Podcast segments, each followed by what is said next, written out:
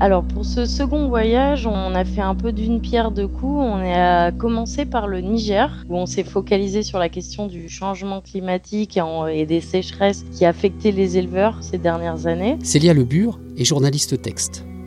Basée à Lagos, au Nigeria, elle décrit, analyse et raconte dans ses papiers l'Afrique d'aujourd'hui.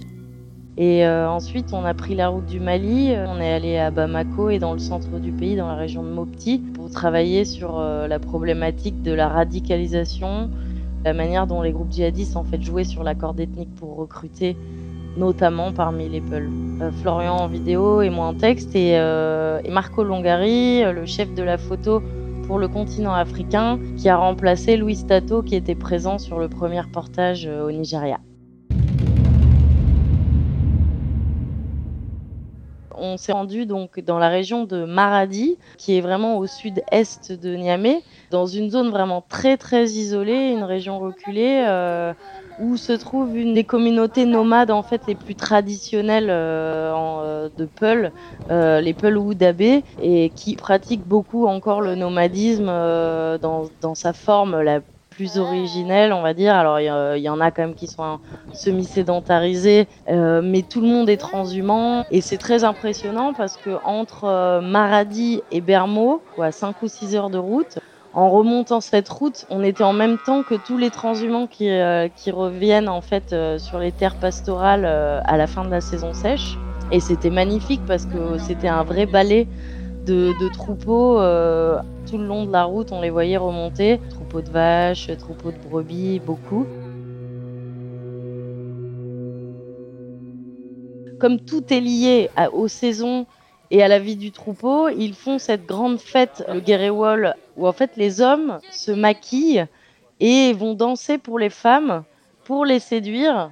C'est vraiment euh, assez fascinant euh, parce que les femmes euh, en fait choisissent à cette occasion si elles le désirent, bah, un homme qui pourrait être donc leur mari, mais parfois ce sont même des femmes euh, mariées euh, qui en fait choisissent un homme. Alors ça peut être un amant ou, ça, ou si elles ne sont pas heureuses en mariage, celui qui deviendra en fait leur mari par la suite.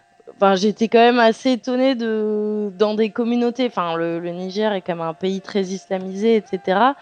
de voir que la femme avait un une importance telle, une société quand même très matriarcale. Euh, la femme reçoit une partie non négligeable du troupeau en héritage.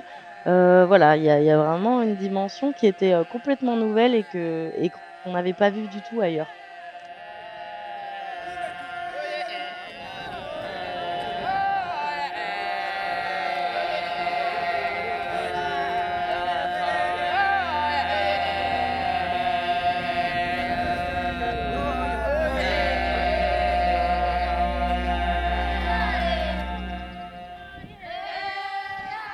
En tant que femme euh, sur cette question-là des mœurs et de, la société Oudabé. Ça m'a permis d'avoir des conversations à un niveau d'intimité avec les femmes là-bas, de leur poser des questions hyper franches et directes comment elles vivent leur mariage, leurs amours, etc.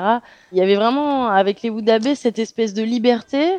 Je pouvais poser ces questions-là aux femmes où elles n'auraient probablement pas pu répondre de la même manière à un homme, ça c'est clair. Mais après, je posais aussi la question aux hommes par exemple, euh, un homme euh, qui était quand même le fils du chef qui me racontait que lui-même il avait perdu une de ses trois femmes comme ça, qui est dans une des fêtes, euh, qui avait décidé de partir avec un autre homme qui lui avait plu. Et bon, bah, il disait bon bah voilà, c'est comme ça, je l'ai accepté, j'ai même offert un bœuf à son nouveau mari. Enfin, cette liberté comme ça d'esprit et, de pouvoir raconter ça en plus comme ça à une étrangère, c'était. Nigeria. Nigeria. Et vous, vous connaissez le Nigeria Je pense à une jeune fille qui avait 16 ou 17 ans, euh, avec qui j'ai pas mal discuté et qui me racontait euh, justement un peu son histoire euh, récente en plus. Donc, elle devait être mariée en fait. Les parents choisissent quel sera le conjoint de l'enfant, qu'il soit femme ou homme. Hein. Quand ils sont tout petits, on les destine.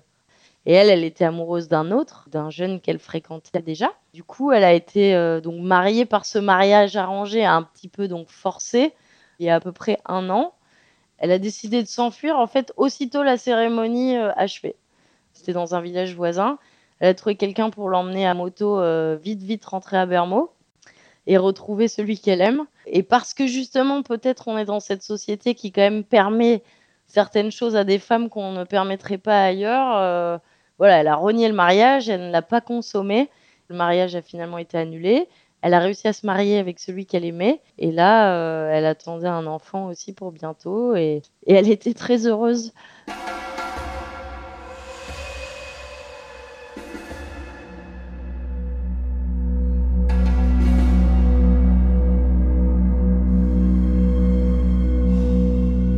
Quelle est l'image que tu garderas de ces deux voyages?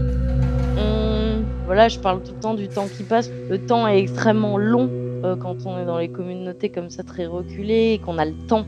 Je garde euh, ces images de, nuit à la belle étoile avec les troupeaux, cette liberté farouche qu'ils tentent de défendre. C'est juste un, instinct de liberté euh, profond qu'énormément de sociétés ont abandonné aujourd'hui. Est-ce qu'il y a un son et une odeur qui restent les deux tempêtes de sable qu'on a eues, parce qu'on en a eu une à Bermo au Niger et une euh, dans le cercle de Bandiagara au Mali quand on était en embed avec les casques bleus au milieu de la brousse, donc à chaque fois en pleine brousse. Et euh, j'ai vraiment cette odeur euh, de poussière hyper forte dans la lumière rouge, avec tout qui s'emballe, les arbres, les arbustes, le vent déchaîné. C'était vraiment hyper puissant.